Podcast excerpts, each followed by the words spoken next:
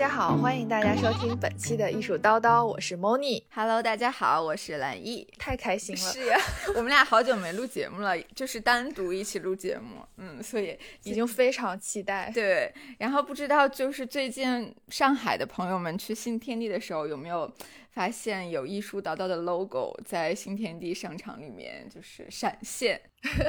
有看到听众在我们听友群里面分享给我们，是的，在那个商场的大屏幕上，包括外面都有是。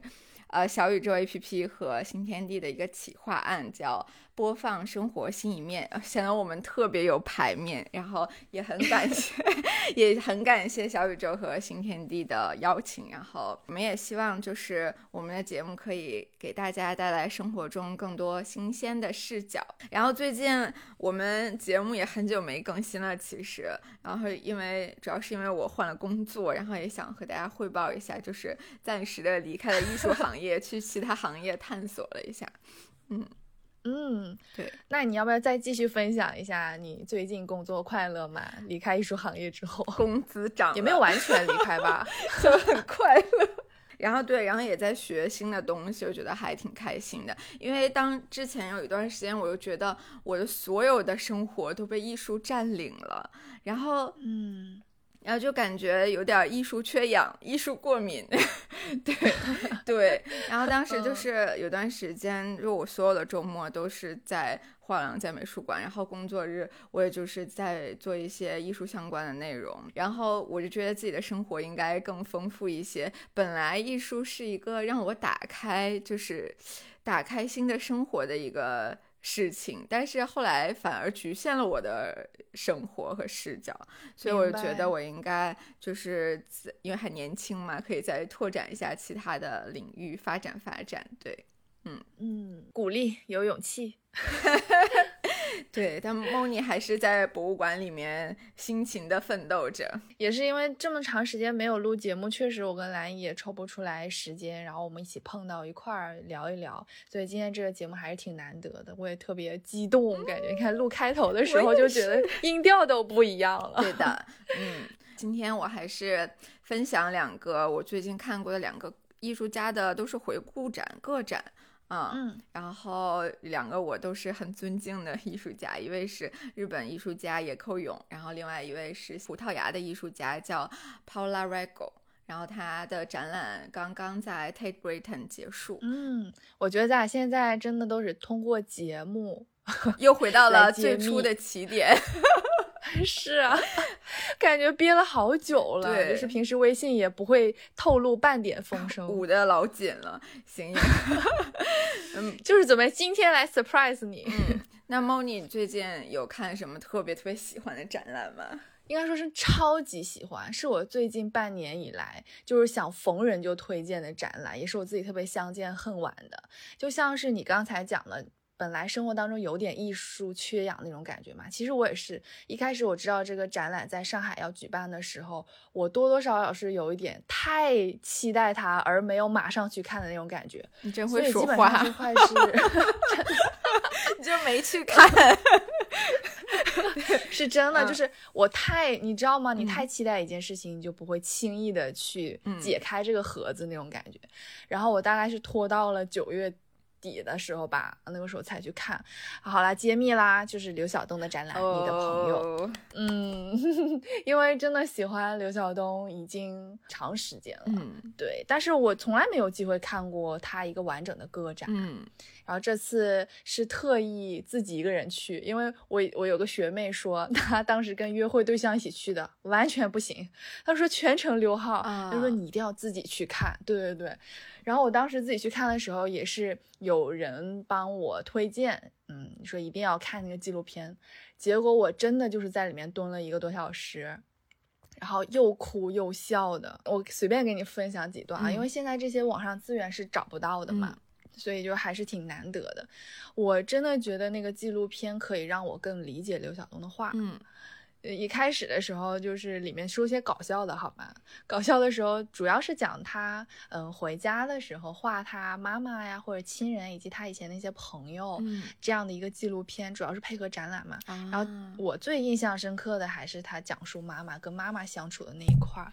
然后之前呢，有知道说他爸爸爱抽烟，经常就是把裤子 都烫出眼儿了那种。然后他妈妈也很爱抽烟，然后他就讲他妈妈。就是半夜总喜欢给他盖被什么的，然后说突然间披头散发的，经常给他吓一跳。有时候他妈晚上睡不着觉就会抽烟，嗯，然后呢，结果有一天他晚上特别渴，想起来喝水的时候，发现他的那个水杯里面是他妈的烟灰，你知道吗？烟头和烟灰。他说喝了我满嘴，就是我就笑到不行，你知道吗？哎呦我的天！然后他就是讲。给很多时候嘛，会给妈妈刻画出一种还比较彪悍的那种形象来，就不是那种温柔的妈妈，就真的是包括妈妈在纪录片里面的那个故事也特别逗。她说：“哎呀，你小的时候我手重。”嗯，我我一打你，一打脸，刷一下一个大手印子。其实这我觉得刘晓东捅你真的是，然后我就觉得特别，一开始就特别开心，因为整个纪录片的你知道基调都是很这种嗯搞笑的。然后后来我就开始哭，就是我真的不知道为什么开始哭。然后你也知道我全程在直播嘛，就是发微信跟人家说，哎呀，演到哪儿演到哪儿，他妈妈好可爱哦，说好喜欢刘晓东，刘晓东也好可爱哦。然后说结束了，旁边的妹子跟我一起哭，就是我可以给你说几个哭的点嘛。我后来有到三楼的展厅看他的有一个文献区，都是他的日记，嗯，我觉得这也是他的一个特点吧，就。他也是一个很擅长用文字记录自己艺术的一个创作者。嗯，我跟你说一下，嗯，他写妈妈的那一段，因为本来一开始是很搞笑的氛围嘛，就是那种他妈妈半夜披头散发给他盖被啦，或者是什么把烟灰弹到他的水杯里啊这种。然后，但你知道他其实跟妈妈，呃，是有一个青春期的挣扎。嗯嗯，他也说讲他妈妈年轻时候嘛，说妈妈能干，在造纸厂当选纸工、圈线工都是超级能手。就是因为生我八年没上班，我妈说我太粘人了，一步都离不开妈妈，脑袋大、眼睛大、脖子细，八岁了还天天让妈妈背着，说我上小学还往裤子里拉屎，烦死人了。我都忘了，我只记得我妈妈到处捡柴火、捡煤渣，很让我的小学生活没面子，太土了。妨碍我找对象，也是。你说我怎么这么早就知道要找对象呢？然后他也跟他妈妈在纪录片里对谈，就说你为什么总捡破烂啊？就印象里你就是个捡破烂的小老太太。嗯，我觉得你特别给我丢人。嗯，就是那时候我就根本不愿意承认你吧，就这种感觉。然后他妈妈就说：“那我不捡破烂，谁供你上学呢？”嗯，就反正就是演到这儿的时候，我已经开始。有点被这种亲情、这种故事打动了，嗯，然后后来，刘晓东是非常细腻的用文字描写他的感受。他不是讲他半他回到农村吗？嗯，半夜跟妈妈一起睡觉，然后他说：“哎呀，我好久没和妈妈睡一个炕了，但是呢，我怕他唠叨，怕他起夜，怕他打呼噜，又怕他神经兮兮的给我盖被子，于是他就跟哥哥喝起了红酒。”然后喝完红酒呢，就可能要晕晕乎乎要睡觉的时候呢，他说黑夜中，妈妈瘦小的身体背对着我，我靠在炕头继续喝。他会突然问我说：“你怎么咳嗽的这么狠？”我说：“没有事儿，抽烟抽的。毕竟我离开睡的炕已经四十年了，我妈不知道我睡前爱咳嗽，嗯，我也不知道妈妈睡前那么安静。我嘿嘿嘿的笑，美美的喝红酒。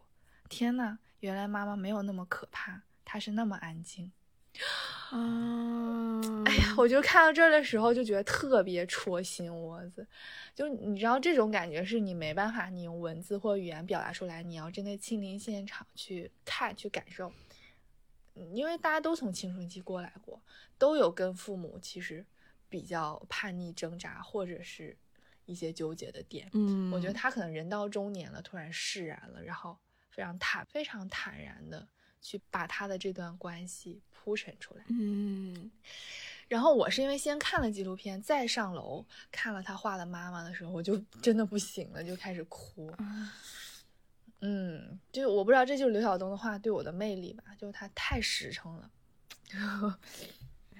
是，哎。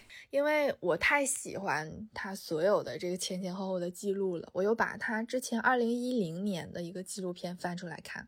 当然，好消息是这个在某站上、某学习大站上是有全片的，叫《金城小子》，而且是侯孝贤监制的。嗯，这个片子还得了台湾金马奖最佳纪录片奖。真的很好看，强烈推荐大家去看。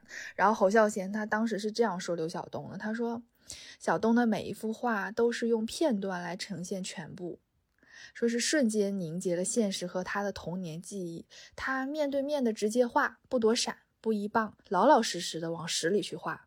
那一刻，他穿透了自身和绘画这件事。好了解刘晓东啊，这种感觉，嗯，强烈推荐大家去看《京城小子》。”嗯，而我还没看过，我也想去看看。哎呀，超级好看！对我就是是这样，我因为我之前其实我也是二零二零年去年年底的时候才第一次看过刘晓东老师的展览，就是在伦敦的 MDC 画廊 Massimo De Carlo 是呃这一个画廊，然后呢。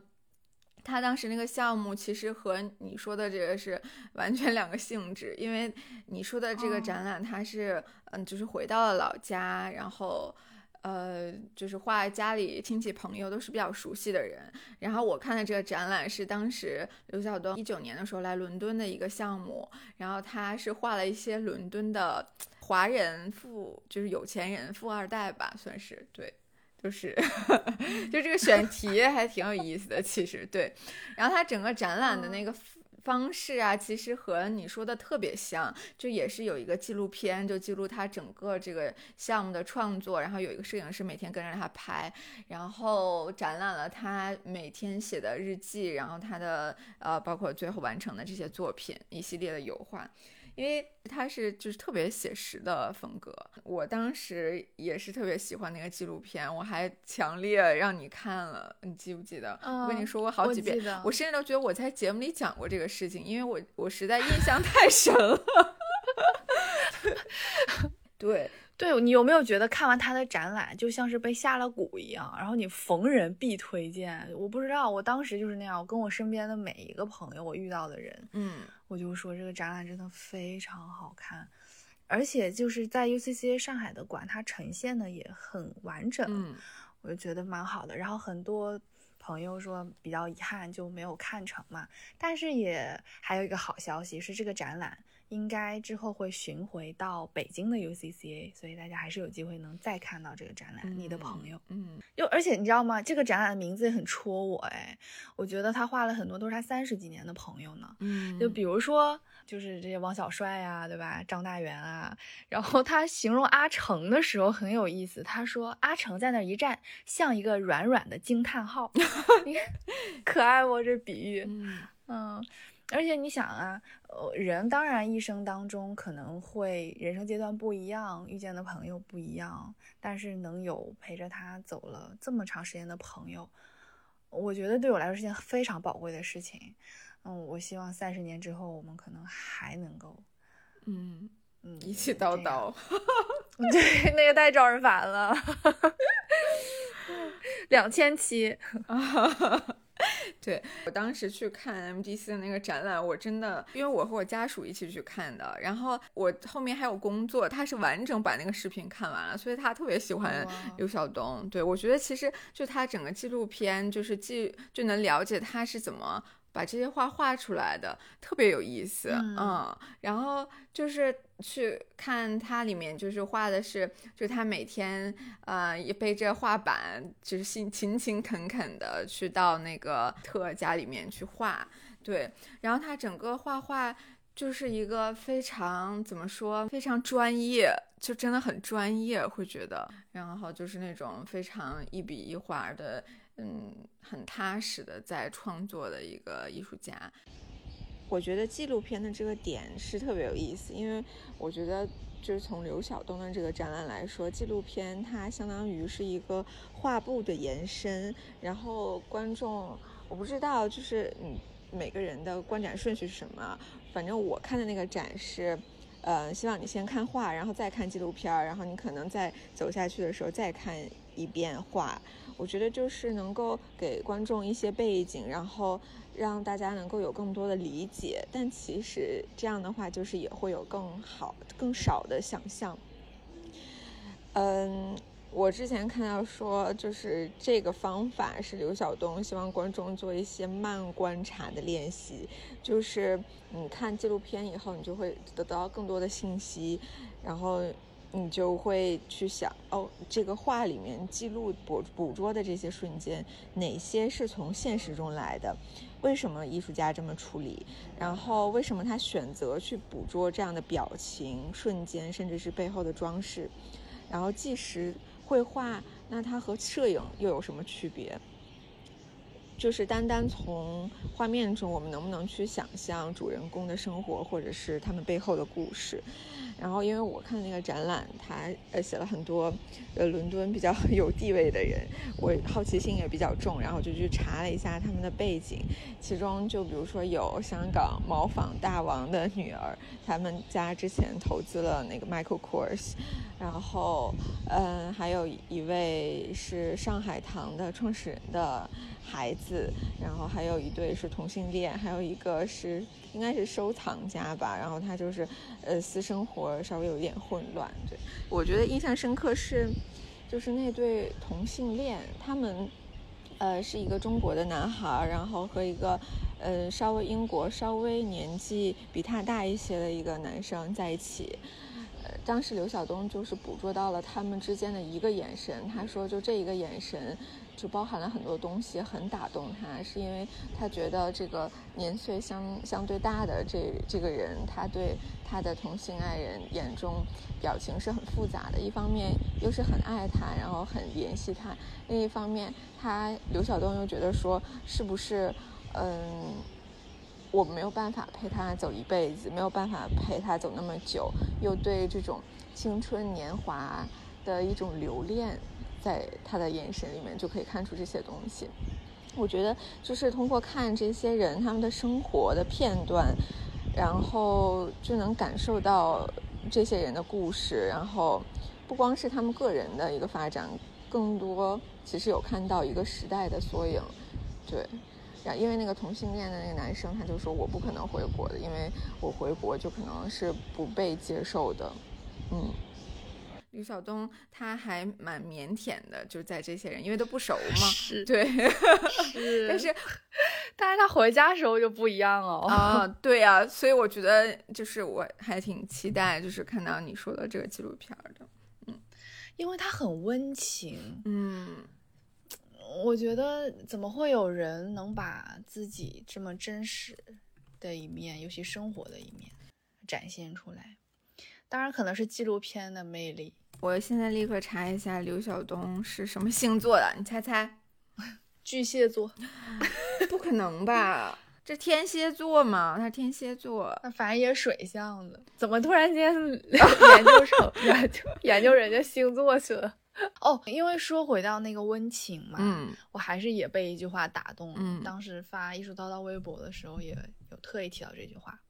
然后他说：“总是画不好，妈妈。”一画妈妈的时候，就回到学画时不会画画的状态。真的是这样，就是因为我想到有一次我画我外婆，嗯，我最爱我外婆了，嗯，然后那个时候也是就是心血来潮吧，本来我也不会画画，然后我就说外婆，要么我画你吧。你知道我外婆就是那种，哎呀，摆个 pose 什么的啊，就是特别期待我能把它画成什么样。结 果我给他画的，就根本一是不像他，二是就是他觉得我把他画的像那种跳大神的人啊之类的，然后他就非常生气。但是你知道我那种感觉是我越爱一个人，我无从下笔啊。然后当然也是我水平受限。嗯，可是他是那种在纪录片里也提到，他说。我觉得你长得不好看，像男的似的。然后他说，然后他妈其实就很淡然接受这一切，说是啊，你从小学画画就不爱画我，你就爱画你爸。但是刘晓东长得挺帅呀，相当帅了。嗯，就觉得他跟妈妈的这份感情，就是整个让我。萦绕的，就一直打动我的点，所以我我不知道其他观众看到之后会被其他的点感动吗？但是，对于我来说，这个是我觉得很珍贵，也很热爱这个艺术家的点。我也很想看一个刘晓东老师的大展，哎，嗯，反正如果要是没有机会到现场看的话，也可以先从纪录片开始看，因为纪录片也都是。感觉跟展览打包的这样的，也是真的是为了展览。当时《京城小子》也是为了一零年的展览，然后特意创作的。嗯嗯，对，我觉得刘晓东他已经习惯镜头的存在了，他一点儿没有就是不自然啊，不好意思什么，而且一直说东北话，可太有意思哦。对，因为刘晓东是锦州人，所以他说话就挺有挺有意思的。而且他是他，我觉得他是严肃的性格，其实是那种害羞严肃的性格，然后浑然不自知自己的幽默，有这种感觉。是对对对，这种人更有意思。说啥呢？哎，是啊，关注人家的话好不好？行啊，那你最近有看什么印象特别深刻的？刚才提到那两，我讲最近看也是掐着它那个结束的尾巴，最后一天去看了，跟你情况差不多。然后也是我期待蛮久的一个展览，是 Paula Rego 的一个大型的回顾展，非常大型，就是十一个展厅。对，在 Tate Britain，因为我礼拜六要去里斯本，然后我一进去展厅，发现哦，这是不是冥冥之中注定？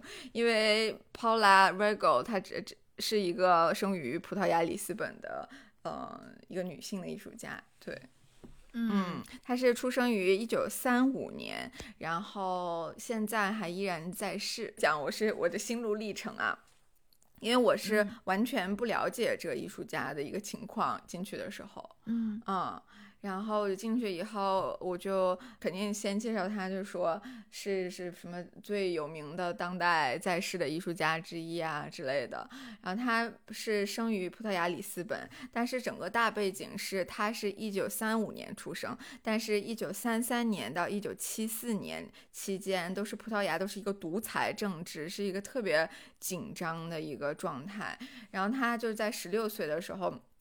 呃，被家里人送到英国来上学了，嗯，后面在那个 UCL 的 Slade 去读的，对，读读的大学，嗯，校友，嗯，是的，是的，啊，然后我在前几个展厅最喜欢一幅画，就是他当时上学得奖的一幅画，呃，是几个女的在。嗯，厨房忙活这样的一个景象，然后下面还有鸡呀啥的，因为他这个时候就是表现的，就是说，嗯，当时在葡萄牙的一个独裁的统治下面，女性就是不被鼓励出去工作，就是在家待着，在家里忙活，就忙活一些家庭事务什么的。然后他后面的一些那个背景啊，就是。葡萄牙那种彩色的房子、山什么那些色块，我觉得特别好看。那幅是我蛮喜欢的，就一进门就觉得很喜欢的一幅画。然后就整个展览看下来，就觉得这个艺术家他是个特别愤怒的人，他就是一直都感觉很生气。开始的时候会对。政治生气，对国家生气，然后就是一直为女性发声，毫不避讳谈论呃情欲、色情，然后和女性的这种性欲望啊，现在就支持堕胎发生，就是一直在非常关注呃政治，非常关注社会议题。我先说两个我没有那么喜欢的系列，一个是他的拼贴系列，这部分主要是有一些政治的元素在里面，我觉得没有就是很打动我。然后另外一个是童话系列，是这两个系列是我没有那么喜欢的。然后我最喜欢的一部分就是他在一九八六年到一九八八年的时间这两年的一个创作，嗯，然后这部分的名字叫做《爱情、奉献和欲望》，嗯。嗯，对，因为她的老公叫 Victor Villing，是她当时在 Slade 上学的时候的呃学生 fellow student，然后他们就结婚了。我后面还看那个 New Yorker 写的一篇文章，开头就是说他们俩的八卦，就就是说在一九六五年的时候，嗯，Regal 她有一天嗯看到她老公和一个女的正在偷情捉奸在床。对，然后她特别生气，她她就很伤心，就跑到邻居家哭诉，就说 我老公怎么能背叛我，怎么出轨之类的。然后她的邻居也哭了，邻居说我也和他睡过。这也太抓马了吧？对对对，然后他是在在伤口上撒盐。对，然后因为他还活着嘛，然后他儿子帮他拍了一部纪录片，然后他在这个纪录片里面跟他儿子讲的这个事情。嗯嗯，那所以最后她跟她老公的关系是怎么 没有走向？没有离婚啊，就是他们最后她老公有那个多发性硬化症，然后就提前去世了，一九八八年左右的时候去世的。嗯，为什么我特别喜欢这个展厅？因为这个展厅里面是他的。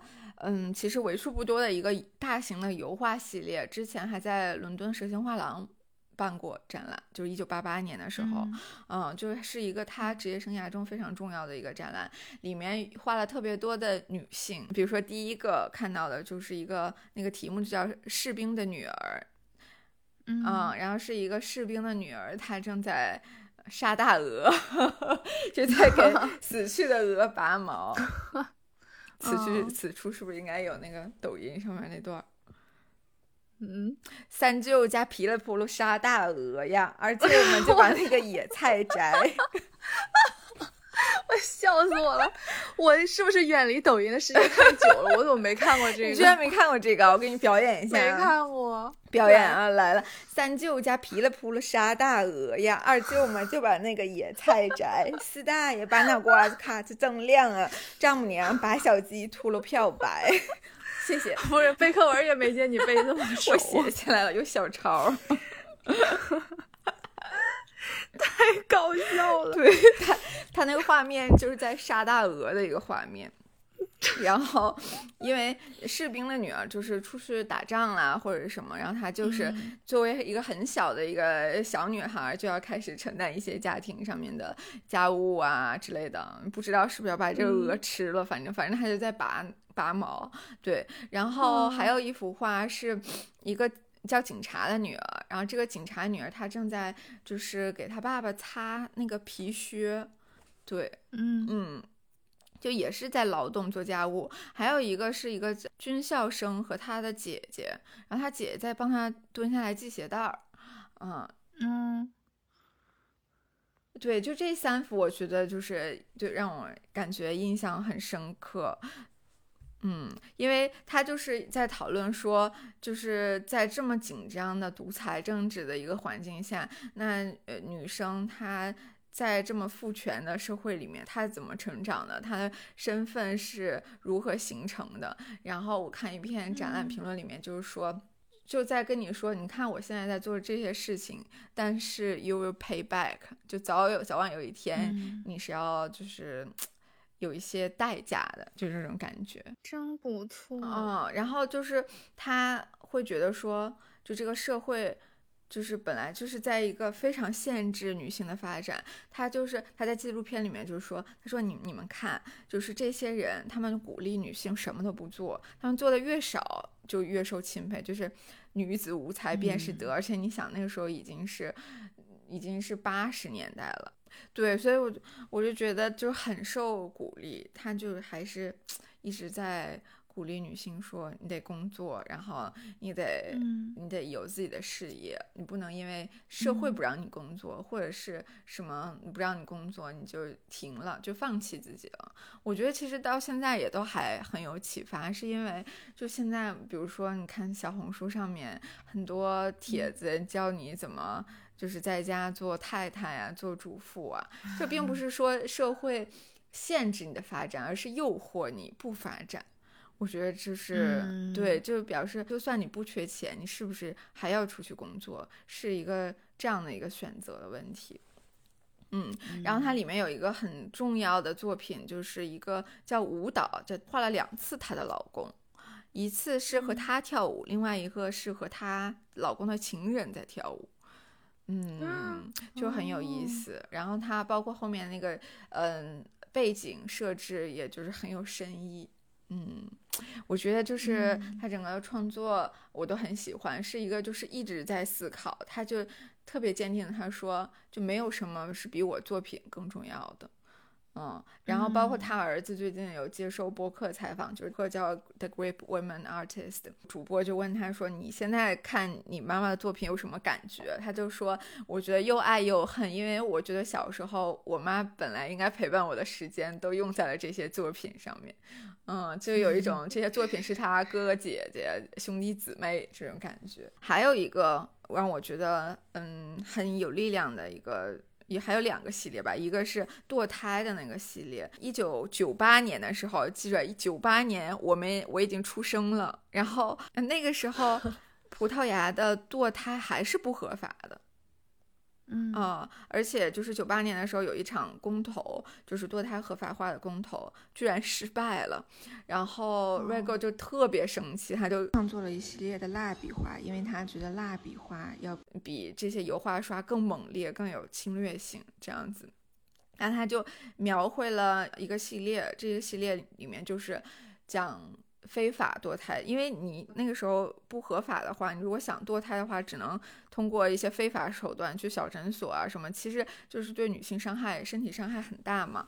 然后他就描绘了这些，嗯，非法堕胎以后的女性和女孩，就是有的人可能靠在。沙发上面就是很虚弱，有的人就躺在地上，就很多，就是你可能是一个没有人照顾你的一个状态，然后你又是通过一些非法途径去做做这些事情，反正就是感觉特别特别震撼，嗯嗯，而且就是也反映出来他对这个女性的关怀呀。二零零七年的时候，葡萄牙才通过了堕胎合法化。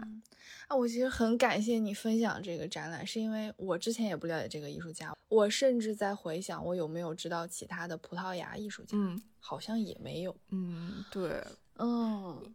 当代艺术，我觉得葡萄牙就是被他这个整个独裁的政治限制。你说什么都不让说，没有言论自由，那怎么可能有自由的艺术呢？他也是因为一直嗯很早，十六岁就来到伦敦这边发展了，然后才有这些机会的。嗯。真的是，而且我还是觉得像 Tate 这样的机构一直在做这样的学术探寻。嗯，你想它呈现了这样的展览，才让我们观众有机会了解那些背后的政治文化，或者是我们才能去关注。嗯，是的，是的，我是挺希望能够通过艺术展览，让我的思维也好，让我的知识储备也好，就是更加多元化，不要每天只看就是这一个线轴上的东西。对的，然后。零七年合法化以后，Rego 这个系列作品就成为了这个运动的一部分。他本人对这个事情超级骄傲。我觉得如果是我的话，我也肯定太骄傲了。嗯嗯，哎，我总觉得女性的艺术家好像她们总是能挖掘出来一些嗯。对，很震撼人心的那些主题啊议题，包括你看完他们展览，总是会很受震撼。你想，Frida，对不对？对。然后还有一个系列是我虽然看不懂，但是又觉得就整个在视觉上面对我进行了精神轰炸的一个一个系列，就是一个叫“狗女人”，就是她把女她她 全女，她的就是 不是在骂人，就是她每一个我知道每一幅作品，我真知道，因为我们那个胡安米。罗也有一个雕塑作品叫《Dog Woman》，翻译成了“狗女人”。对，就是狗女人。她的每一幅作品里面就只有一个女人，然后她呃是一个女女性的身女性的一个表面，但是她做了一些狗的动作，就是比如说在那种趴着呀，然后就是很就是很狗，她整个都很狗。对她好像，但是我不知道，我其实不太理解她想表达什么。她好像是表达一些什么性欲啊这些。这些对，反正就是很大胆的一个系列，我觉得蛮不错的。然后他也有受到杜布菲的影响，他当时还成为了在英国的国家美术馆 National Gallery 做驻留的唯第一个艺术家。嗯，哦，真的，对，就很厉害。他当时人家对他伸出橄榄枝，他还拒绝过一次，后来就是不知道 怎么就想通了，然后就 去做驻留了。嗯。哦，我是第一次知道 National Gallery 也是有这种助理有的。我有一次，我有一次去的时候还看见过了。嗯，他就一一直在 run 的一个项目，然后它里面有一幅对，嗯，叫 Hogarth 一个艺术家的作品的重新的解读和创作，那个我还挺很喜欢，因为我觉得它 link 到了 Tate Britain 下一个展览，也是我今年我觉得还比较期待的一个展览。就是嗯，Hogarth，他之前在那个就是叫什么 John，那叫约约翰什么约翰索恩约翰索恩爵士博物馆有过一个个展，就画的很好，在里面就是画那种家庭贵族的家庭的生活八卦，绝了，就是特别有观察力、特别讽刺的一些作品。马上就开了，十一月三号开，我觉得这是我一定会去看的一个展览。嗯。嗯，对，期待你再分享。嗯，我觉得这个展览我真的很喜欢，而且是我觉得就是我整个通过这个展览是被他策展的那个思路带进去了。我有喜欢的部分，也有不太喜欢就不太感兴趣的部分。反正我觉得这个是我最近看过比较打动我的一个展览，特别是在 Freeze 的审美疲劳以后。我在哦，是去 Freeze 之后，对对。那你是自己去的吗？对呀，我是自己去啊，自己去看展览才会这么有感受力。真的，我最近的感受就是还是得自己看，好像能更专心。完了，美术馆约会指南这期就是被那啥了，被毙了，啪啪打脸。哎，太逗了。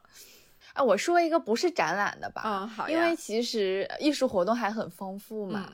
我觉得展览只是其中一项，嗯对，你可以从展览当中，你无论是沉浸也好啊，或者是你去感受自己也好啊，我觉得这些还是比较静态的。就是可能还是单向的，就你去看这个展览嘛。我最近还挺喜欢的是可以互动的，嗯，然后这种活动类型的。然后我们之前上一期节目在对谈油罐艺术中心的馆长，呃，乔老师的时候，我们不是也提到了玩家艺术节嘛？但是其实，在录节目的时候，我也从来没有参加过任何一届玩家艺术节。然后这次正好就去了，我觉得也太好玩了吧，太好玩了，就是。我进去之后就迷失自己了，就是可能提前一天，他就是有一些活动可以提前网上预约，我就约了个乒乓球，就是非常不自量力的 约了一个乒乓球，然后就到处跟人说，哎，什么那个我这个健将可要上场了，然后去了之后第一轮就被淘汰了，我不太会，不 会。然后主要是他那个乒乓球赛也不是常规赛，嗯，他那个球拍都不是正常比赛的球拍，是。那种艺术类的，就放大的一个木板，然后上面画了很多涂鸦的那种球拍，然后比赛都是娱乐性质嘛，娱乐赛，但是也会请来一个国手，就是好像真的是中国国家队的。还参加了全运会的一个国手，然后教我们打乒乓球，然后那个老师真的非常温柔了，然后就一直跟我说啊，你稍微压一点拍什么的，然后结果我还是打飞，然后最后就啊叮叮叮下一个人，然后我第一轮在预选赛的时候就被淘汰了，当然当时呢我也不知道那个对手是谁。我也不知道他叫什么名字，然后这不是比赛结束之后，我想说，反正那么多其他可以玩的，我就先走了嘛。等我到其他展位和摊位的时候，我就又碰见我的那个对手了。然后他非常大声的跟他旁边的朋友说：“哦，这个人就是刚才被我打败的那个人。”我说：“我不要面子的吗？”太丢人了。就是你知道吗？一开始觉得反正娱乐赛嘛，对吧？然后但是你这种打上去的时候，还是会被激起某一部分的这种战斗欲。但挺好玩的，就虽然没有打很久，就打一局，就觉得挺好玩的。可能一直到晚上吧，也一直比赛在进行，有很多感觉挺厉害的。我跟你说，黑马选手都去了。反正我输了之后，我就马上就干别的事儿去了。就是正好我记得有个摊位是，嗯，呃，李青，就是李青老师也在。然后他在做一个艺术项目，就是拍摄影。然后你可以签署一个文件，就是说授权你的肖像使用，他就现场给你拍张照，然后你就用吸油纸吸脸上的油，然后再贴到自己的照片上，就也挺逗的。反正我就后来也问了一下，我说那这个之后的作品会在哪里展出吗？他说可能会展出，对，就精选一些。但是你知道吗？就是。你那个吸油纸，到时候把你脸都粘上，你也看不见你长啥样。然 后，主要是我鼻子上也没什么油，我非常努力了。然后那工作人员说：“你能再吸点吗？” 我说：“我没有油了。” 尴尬，就不像我，就是看到有一个那个作品，就是基本上吸油纸已经满了，然后因为吸油纸如果它要是满了，它不就会隐隐约约看到下面的脸吗？我说这怎么这么像杨福东老师呢？经过求证，果然是杨福东老师。杨福东老师，于是我得知一个 认证。什么东西？我太烦人了。对，然后还玩什么了？就是，当然现场也有很多那种小作品可以买，真的都很好看。嗯，还有一个展位是卖植物的，然后刚好就是 special special 的啊这个项目。对，浦东美术馆的艺术商店。对，然后也是赶上他们也来参加这个玩家艺术节。嗯，我你知道我这个人就是。天生养不活任何植物，就是什么仙人掌都能被我养死的那种。然后经过呃 蔡文优的呃劝说 以及鼓励，然后我就真的买了一盆植物。然后看到你当时的那个合影了，太搞笑了。对。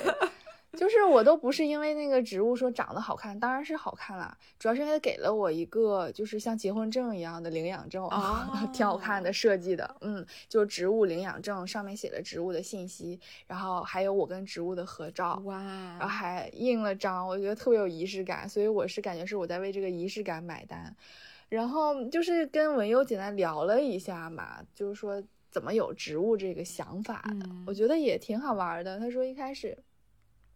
他就觉得人跟植物的关系其实很微妙。有一段时间，他非常关注这个植物，就可能天天浇水啊、关注啊、晒太阳什么的，好像植物也不是很茂盛。后面有一段时间，他完全不管这个植物，别说了，我现在立刻去把我的植物浇一浇。哦，他说，可是有一段时间，当你完全不在意这个植物的时候，它反而长得非常的茂盛。他说：“这就映射了其实友情的某一种关系。当你很在意这个友情的时候，嗯，很有可能这段关系不一定经营的像你的方向这样发展。有的时候你可能跟你的朋友冷战了啊，你不管他了，两个人暂时冷静了一段时间，哎，反而不知道什么时候两人就和好了。哎，我觉得这个还挺是这个道理的。嗯，当然以我这种性格呢，我确实是刚买回来那个植物的一周浇了两三次水，然后每天都有关心它的成长。” 后来反正最近也也忘了，还活着，但他活的蛮好的，活着活着。因为我当时是跟另外一个那个朋友一起买的，然后我们就约定说，嗯，彼此汇报植物的这个生存情况啊，所以经常偶尔会发发微信说他还活着吗？你的还活着吗？不错，我说我的断了一只脚，就类似这个。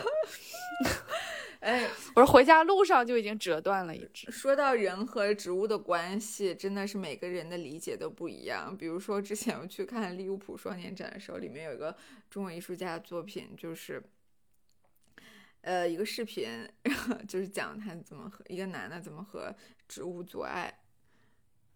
嗯，真的吗？我发给你。好啊，好啊。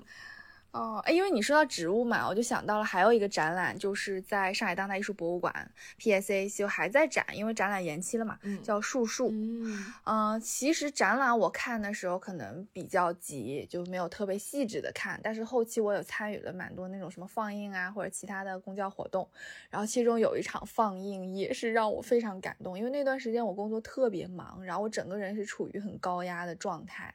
我一直找不到一个，嗯，比较对我来说很治愈的一个出口吧。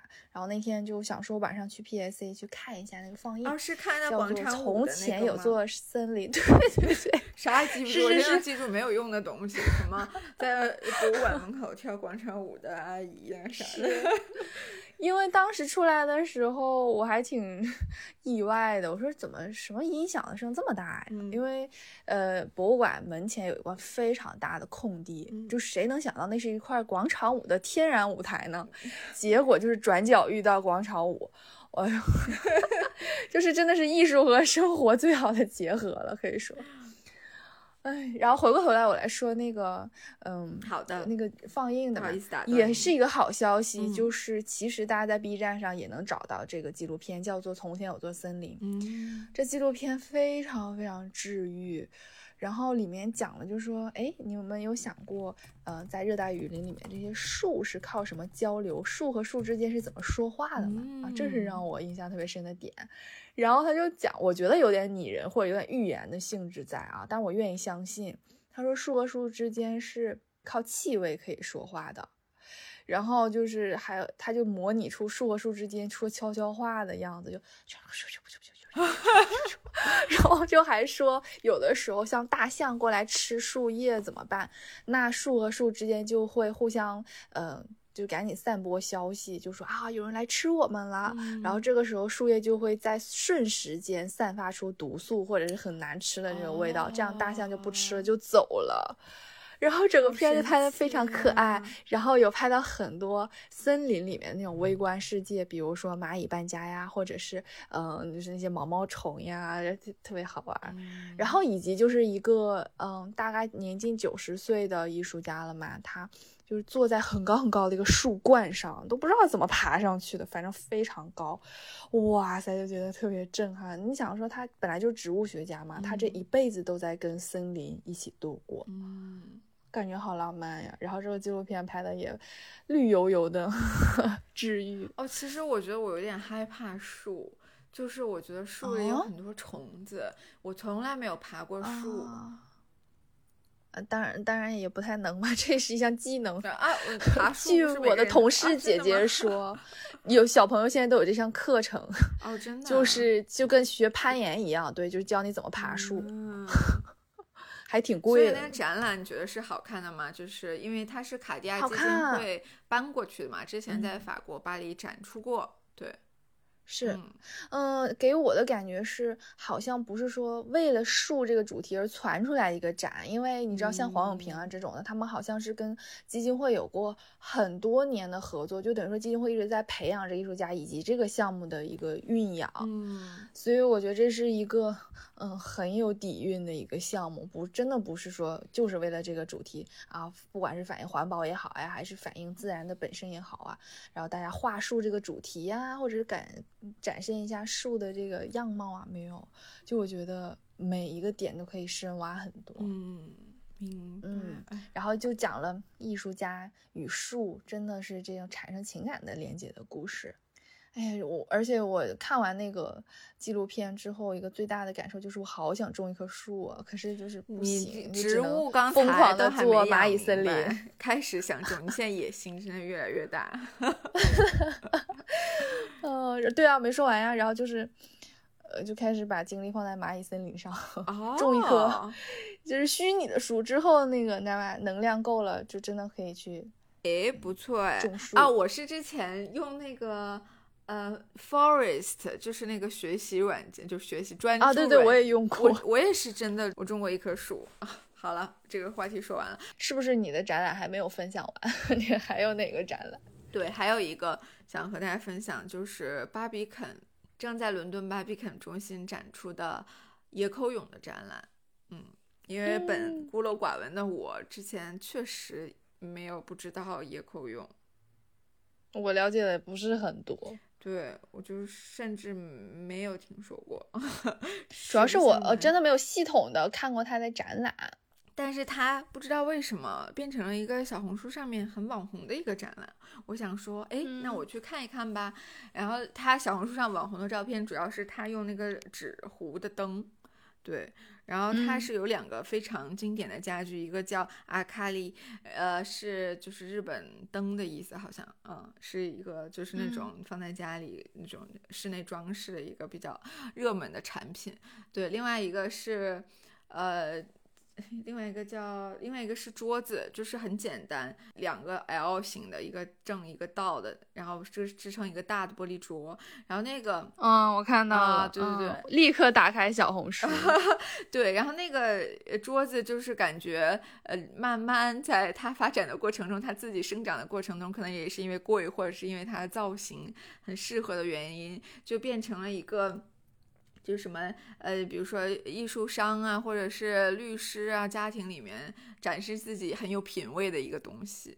嗯，但我真的挺喜欢野口有的灯哎。然后它的灯是蛮好看，就是很有呃中国的那个风味，就是有点像灯笼，但像素灯笼，就是白色的灯笼，用宣纸糊的那种感觉。对，我关注了很多时尚博主，他们家里好像就人均一个。哦。嗯，然后野口勇是一九零四年出生，他是一个呃美国和日本混血的艺术家。他爸爸是一个渣男，就真的是一个渣男。他爸爸是一个日本的诗人，然后他妈妈是一个美国的编辑。嗯，然后他们俩就结婚，就在一起就有孩子了嘛。有孩子以后，他他爸就跑回日本了。跑回日本以后，自己又有家有孩子了。啊，你想说啊，就把他妈和他抛弃了。然后他妈妈就从他妈是个美国人，是个爱尔兰裔的美国人，然后就跑到日本去，带着野口勇两个人一起生活。然后野口勇也因为他是个混血嘛，然后当时在日本其实度过童年不是很快乐，就有也是因为就是家庭的一些原因啊，是非婚生子嘛，家庭比较情况比较复杂，对，然后所以他的童年就不是很快乐。但是因为他妈妈是北国人，所以说他英语很好，然后他就其实整个成长还是比较国际化的，有去巴黎，有去伦敦，然后有还去过中国，然后大部分还是在纽约，整个他的这个艺术生涯发展起来。对，然后呢，我觉得他是有点东西，怎么说？就是就是他的老师都很有名，他老师包括呃库朗布西。哦，不对，布朗库西，呸，什么布朗库？哎，你说库朗布西，我都没听出有什么不对。对我还说真的吗？哦，布朗库西，他跟布朗库西是一个年代的，是一个年代，他是零一九零四年出生的，对，是是是。然后跟他学雕塑，他其实一直想成为一个雕塑家，然后后来有一段时间他想回日本的时候没回去，然后就呃在中国待了一段时间，当时还拜齐白石为师，和齐白石学了学水墨画，对。哦，所以他就是还是和很多人都取过经的，然后也能从他的作品里面就看出，嗯，不同艺术家对对他影响。我觉得最明显的就是布朗库西对他早期雕塑的影响，还有一些就是类似于考尔德的呃动态雕塑。因为野口勇他是一个整个创作生涯特别长，他从二十多岁开始就开始做这个艺术，然后就是很多很多年，然后尝试过各种各样不同的风格，就是你从开始走到展。展览的结束，因为它是一个大型的回顾展嘛，就感觉他一直在探索，就永远没有说 OK，我就找到这个自己的风格了，然后我就一直做这个东西。就是他不是，就他每个区域感觉好像都不太不太是一个人做的那种感觉。嗯嗯，对。哦，我现在正在刷着小红书，然后看这个展览，真的有人分享哎，我被光所诱惑，Barbican Center 的。一直到明年一月九号，哎，哎，这好好看呢！而且我看到这一个展厅真的是很受布朗库西的影响。嗯，是的，就是还挺明显的。嗯，我觉得也是因为他，嗯，怎么说？他整个受的艺术教育没有那么系统，其实，然后就感觉他是一个特别特别努力，因为他一直尝试不同的风格嘛。然后他都是亲力亲为，因为他做的那些装置其实就是动手能力 需要特别强。我看了一些他就是做那个东西的视频的时候，我觉得，呃，我没有这个做艺术家的天赋，就是我动手能力 太差了，嗯。对，然后还有一个一个我觉得比较有意思的点，就是他中间有段时间还尝试了很多那个人的塑像，就是雕塑，就人头雕塑，然后很多有钱人都去找他做这个东西。啊，让他也是因此赚了一些钱，去支撑他这艺术事业的发展。我觉得他虽然就是在，呃，做室内设计、一些家具设计、工业设计上比较有名吧，但是他是一个非常有艺术追求的人，就他不满足自己做一个设计师，他就是想做艺术家。嗯嗯，然后我我其实。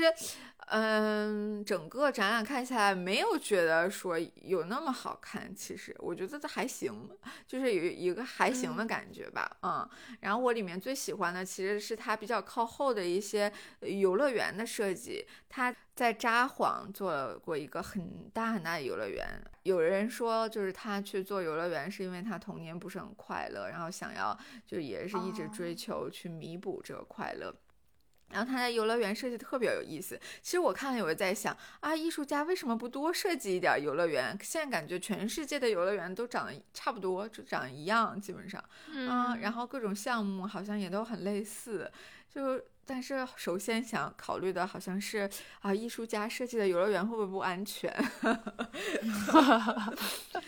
对，然后它的游乐场的设计就是有一种给人感觉一种特别宏大、特别有宇宙感的那个感觉。因为野口勇就是在采访里说，他想让这些来到游乐园的人感觉到他们是来到这个世界上的第一个人，是探索这个世界的第一个人。啊，我就觉得这个很浪漫，对对对，天啊！而且那我看他设计的这个游乐场真的是还挺有想象力的。对，是的。然后他的那个就包括秋千什么的，他是做了一个那种三角形的，就是那个矮的人可以当小的，胆儿大的人可以当高的，但是看起来也有点危险吧，只能说，嗯。哎呀，真好！我居然以前都没有那么多了解他。我之前也不知道。嗯，我觉得就是，呃，艺术很美好的点是，每当你再发现一个艺术家，你还是觉得新鲜，然后你还是觉得你找回了这份热爱。对，其实我今天 分享的两个艺术家都是比较长寿的，然后整个对对自己艺术生涯很坚持。然后一直在尝试不同风格的这种，就是我觉得是很努力型的艺术家，对。然后我觉得可能也是因为，呃，我自己本身 不是一个很有耐心或者有长性的人，所以我特别想特别欣赏就是这个类型的艺术家，对，嗯。我也觉得好多伟大的艺术家，他都是因为自己很自律、很坚持。那我一定要也总结一下不？我今天分享的这两好呀，可以。原因是我觉得他以前我不是有说过吗？嗯，艺术在拯救苦难呀，这种的。虽然我现在不能说是苦难，但是艺术还在给我带来快乐。嗯，然后能够让我短暂的到另外一个。嗯，就好像很安静的自我的一个世界，嗯，就是太难得了。就你，你觉不觉得人一旦进入工作岗位之后，你每天都像陀螺一样在转？对的，你很难去找个理由说服自己说你停下来吧。那我觉得艺术刚刚好是一个暂时能让我稍微像游乐场一样的地方。嗯，然后这两个展览看完之后，是我。久久不能平复的那种，嗯嗯，就他他跟我现实生活差太远了，就跟我每天都在经历的事情差很远，所以才让我非常想要分享，然后觉得非常珍贵，也是让我，哎呀，说的很难过，也是让我觉得我。我喜欢这个东西是值得的，嗯，就是在就我觉得你真的艺术是没有用啊，但是但是就是看这些东西让我觉得又挺有用呀，嗯，对，哎，我理解你，就是确实很不容易，但是 Moni 也不用有压力，如果你想转行的话 也可以转行，虽然像艺术叨叨里面就没有人在艺术行业工作。再也没有人听我们叨叨了。没有没有，开玩笑的。我觉得就是自己生活快乐是最重要的。你是的，其实我觉得在美术馆工作还是很幸福的。嗯嗯，大部分时间都很幸福，因为你每天面对的这些东西啊，都是都很美好的一些东西。是呀。对，就是希望大家可以呃能够从艺术当中找到一点慰藉。不管你的生活是开心的话，那你去看看艺术，你可能就请你更开心吧。就伤 就是我想说就伤心了。你看看艺术，可能你就哎就感觉很感动哎。如果你天生像我我一样是个乐天派的话，我觉得你看看艺术，你就里面可以了解到很多严肃的一些话题。如果你是一个比较悲观的人的话，你看看艺术，你就感觉哎，原来世界上美好的事情这么多。好呀，那就是本期的艺术叨叨啦，很开心和梦妮女士再一次相聚，我也太开心了，我太喜欢跟你叨叨了。好呀，嗯，那我们本期节目就到这里啦，谢谢大家，拜拜。